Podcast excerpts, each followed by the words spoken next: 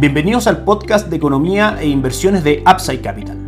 Revisaremos el rendimiento del mercado en Chile y el mundo y las principales noticias económicas y financieras que marcan la jornada.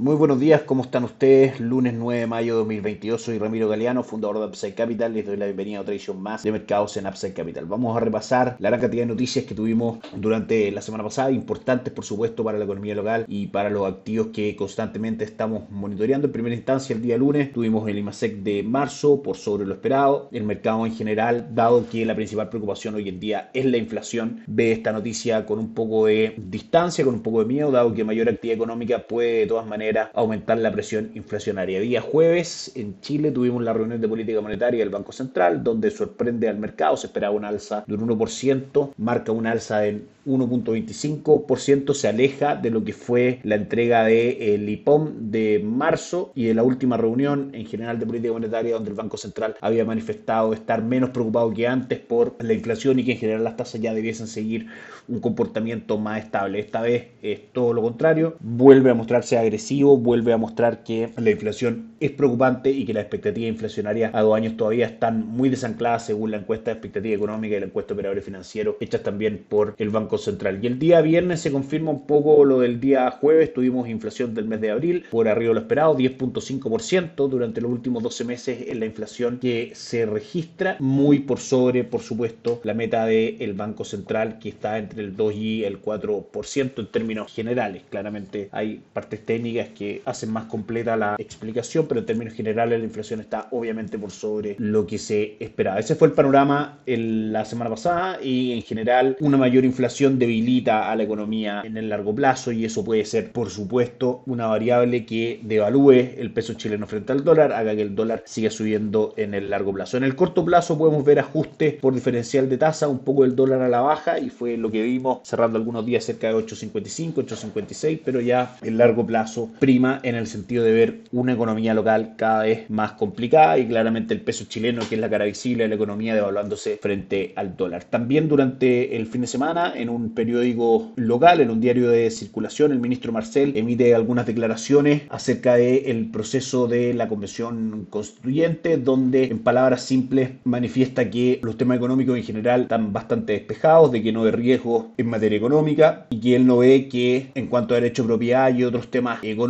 lo que es la propuesta actual de constitución es muy distinto a lo que hay en la actual constitución, lo cual es claramente una opinión contraria a los agentes de mercado, donde por supuesto que la actual constitución es más pro mercado de lo que el proyecto constituyente actual se está evaluando. Y eso por supuesto que causa un poco de incertidumbre en los mercados. Vamos a ver cómo están cotizando las acciones y el dólar, que en general es lo que nos da alguna señal de eso. Si pasamos a revisar el mercado el día viernes, el IPSA cayó un 0.3% y el dólar cerró en niveles de 856 con una caída de aproximadamente 7 pesos. Les recordamos que en Upside Capital somos asesores independientes de inversión para personas y empresas que invierten en el mercado financiero tanto local como global. No administramos capital con instrumentos propios ni recibimos el dinero de los clientes, hacemos asesoría objetiva y sin seco, buscamos la mejor alternativa de inversión para cada uno de ellos y los hallamos llevando sus inversiones a algunas de las administradoras de fondos asociados con Upside Capital, como la Reinvial y Taú Principal, entre otros. Luego mantenemos una constante comunicación con nuestros clientes, realizando supervisión y seguimiento a su estrategia de inversión y a sus operaciones a través de nuestro equipo de atención a inversionistas. Bienvenidos a una asesoría objetiva, sin seco y con una mirada global. Bienvenidos a Upside Capital. Suscríbanse a nuestras redes sociales, en LinkedIn, YouTube, Instagram y Spotify. Visítenos en www.upsidecapital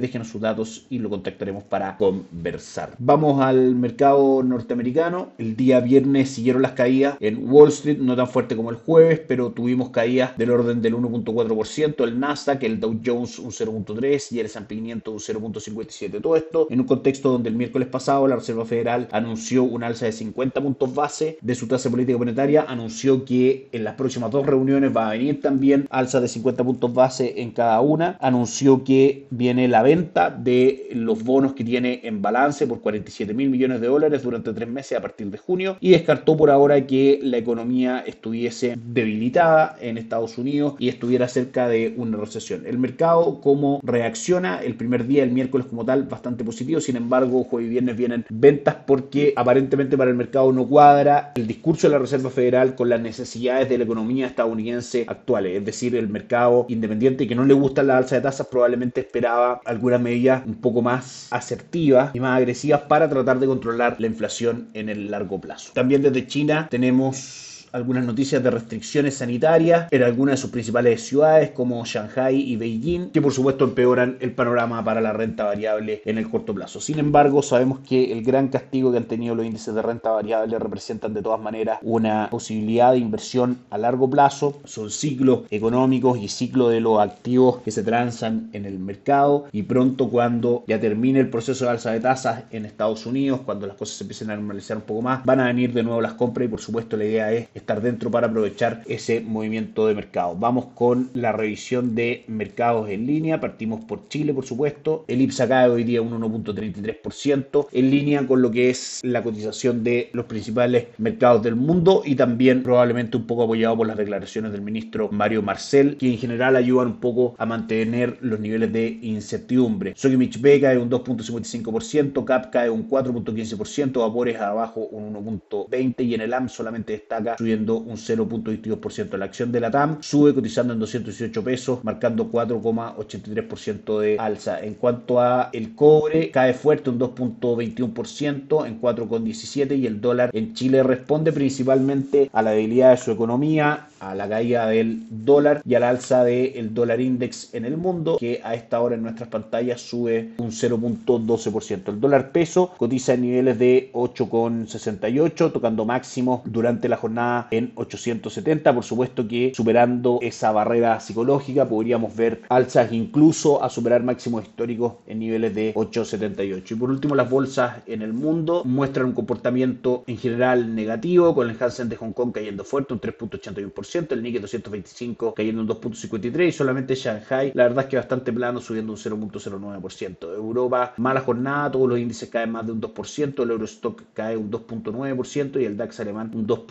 2.15%. Y Estados Unidos se suma obviamente a esta tendencia, el Dow Jones cae un 1.4%, el S&P un 2.27% y el Nasdaq un 3.05% en este contexto de ventas masivas de posiciones de renta variable, lo cual por supuesto desde nuestro punto de vista no recomendamos en ningún caso. Estamos frente a una sobrereacción acción del mercado y vamos a esperar que vayan dándose algunas noticias, probablemente intervenciones verbales de los personeros de la Fed, si es que esta caída en los activos continúa, para que ya comience a frenarse, estabilizarse y luego buscar, por supuesto, precios más altos. Que estén muy bien, tengan una excelente semana, nos encontramos mañana. Chao, chao. Gracias por escuchar el podcast de Economía e Inversiones de Upside Capital.